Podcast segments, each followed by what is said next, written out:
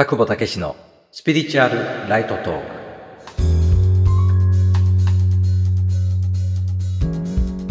田久保武です。このラジオは心理ど真ん中のスピリチュアル情報を日常生活に生かすためのヒントをお届けしています。今日のテーマは不平不満を転換する方法です。私たちはつい不平不満の意識状態にとらわれてしまいがちです。しかしその意識状態はさらなる不平不満を引き寄せかねません。不平不満の意識状態を本質的に転換する深い話ですが簡単なフレーズを思い出すだけで実践できる方法をお伝えしますので最後までお聞きになってご自身の日常に生かしてみてください。私たちはよく日常のふとした瞬間に主に無意識にないものねだりをしてる。そんな状況があると思います。一番わかりやすいのはお金ですよね。もっとお金があったらな、お金が足りないな、そういう気持ちであるとか、状況であるとか、もっとこういう状態だったらいいのに、もっとこういうふうにしてくれたらいいのにとか、もっとこのようなものがあったらいいのにな、どうして自分はそういうものないんだろう、持ってないんだろう、というふうに、ないものに対して不平や不満の気持ちを持って嘆いている。そういうことは、多かれ少なかれ人間誰でもあると思います。このないものねだりの状態。この状態は決して気分が晴れるわけではないので、この不平不満、何かが欠如しているというそのことに意識を合わせている限り、どんどんその不平不満の気持ちが膨らんで、そしてその不平不満の意識状態、そのエネルギー波動がまた同じような状況を引き寄せてしまいかねない。そういう法則が働いてるんですね。だから、このような意識状態はあまり良くないんだというところまでは多くの人は理解してるんだけれども、じゃあどうしたらいいのかというふうに考えたときに、一つの転換の仕方は、ないものねだりではなくて、ないものばっかり見てるんではなくて、あるものにも感謝しようと。このあるというのは、すでに与えられているもの、すでに今、この瞬間も、例えば一つの雨風しのげる家にいるとか、自分の仕事の道具があってそこに向き合うことができるとかそういう環境があるとかね。このないものばかりを見るんじゃなくてあるものを発見してそしてそのことに感謝をしましょうというそういう発想転換の仕方ですよね。これは大変重要なことではあります。しかし今日はこのないということに対してその反対のある。まあ漢字で書くとこの無という字ですね。無限の無に対して有限あるという字ですね。有限の有と書く、そういう相対的な転換の仕方ではなくて、さらなる究極の転換の仕方があるんだという話です。なぜそのような転換の仕方が必要かというと、例えば、ないものねだりをしている状態、こういうものがない、お金が足りない、このような状況が不足している、欠如しているということに嘆いていたときに、そうじゃなくて、でもこういうものもあるよね。足りない足りないって言ってるけど、でもこれだけは与えていただいてるじゃないか。というふうに、あるものに意識を向けるということは、確かにないものねだりをしている時よりもいいんですけれども、ではその、すでにあるものに、これだけあるからいいじゃないか。こういうものも与えられてるじゃないか。すでにあったものを見逃していたじゃないか。そういうものを与えられてるだけでも感謝しようという、その意識の焦点は、結局は相対的なもので、じゃあこれだけのものはあるからいいじゃないかというものは、もしかしたら明日なくなってしまうかもしれないという、まさに相対のものなんですね。ないことに不満だからその反対側のあるものを見つけて感謝するというのは結局じゃあそのあるものに感謝したものがなくなってしまったら今度感謝できないという結局は同じことを繰り返してしまうことになりかねないんだということです。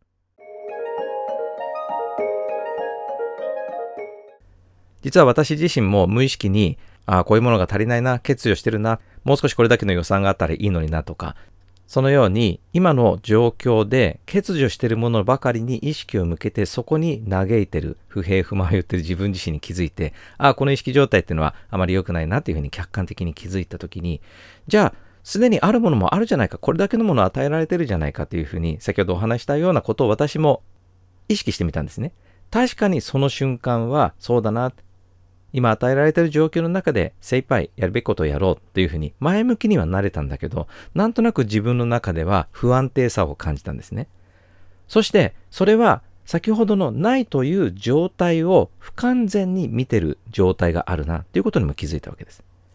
これは自分が本当に価値を持つ求めているものではないなっていうことに気づいたときに、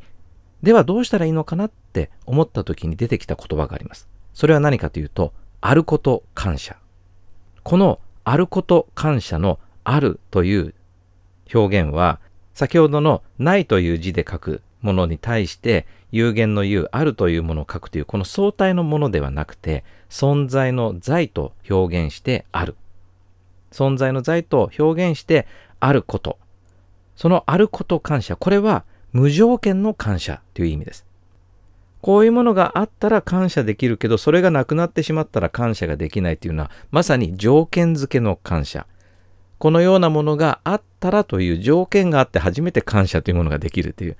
非常に人間側の都合のいい価値観における感謝だということに気づいたんですね。そうではなくて、あるという状態、与えていただいているという状態にも当然のことながら感謝するけども、でもそれがないという状態にも感謝を見出していく。実は私たちの視点から見えないものがあるだけであって、実際はあるとかないとか、あらゆる状況の中に本質的な感謝があるんだ。そのような視点から無条件の感謝をするために、あること感謝という、そのような焦点に合わせようと思ったわけですね。この存在の在と書くある、このある、ありとあらゆるそのある状態に対して感謝ができるようになることこそ、究極の平安を手に入れ、盤石な安定状態の精神状態になって、当然そのような状態だからこそ、すでに私たちは本質的には満たされてるんだというところに焦点があって、そのエネルギーがありとあらゆるところに満たされているという真理を見出していくことにもつながっていくわけです。これは先ほど言ったないということばっかりに意識を向けて、欠如ばかりに意識を向けているからそうじゃなくて、もうすでに与えられていること、あるものにも感謝しようという、それを否定しているわけではなくて、これはね、とても大事な一つのステップにはなります。ただしそこに偏りすぎてしまうと結局は同じこと。じゃあそのあるものもなくなってしまったらまた感謝できないってなってしまうということなので、このような相対的な対処で、その時の精神状態をポジティブに持っていくことができるので、それは一つの段階としてぜひお持ちいただくことをお勧めします。しかし、同時にあること感謝。ないという状態からすぐにあることにチェンジするんではなくて、ないという状態にも感謝できる要素が必ずあるんだという一つの前提を持っていただきたいんですね。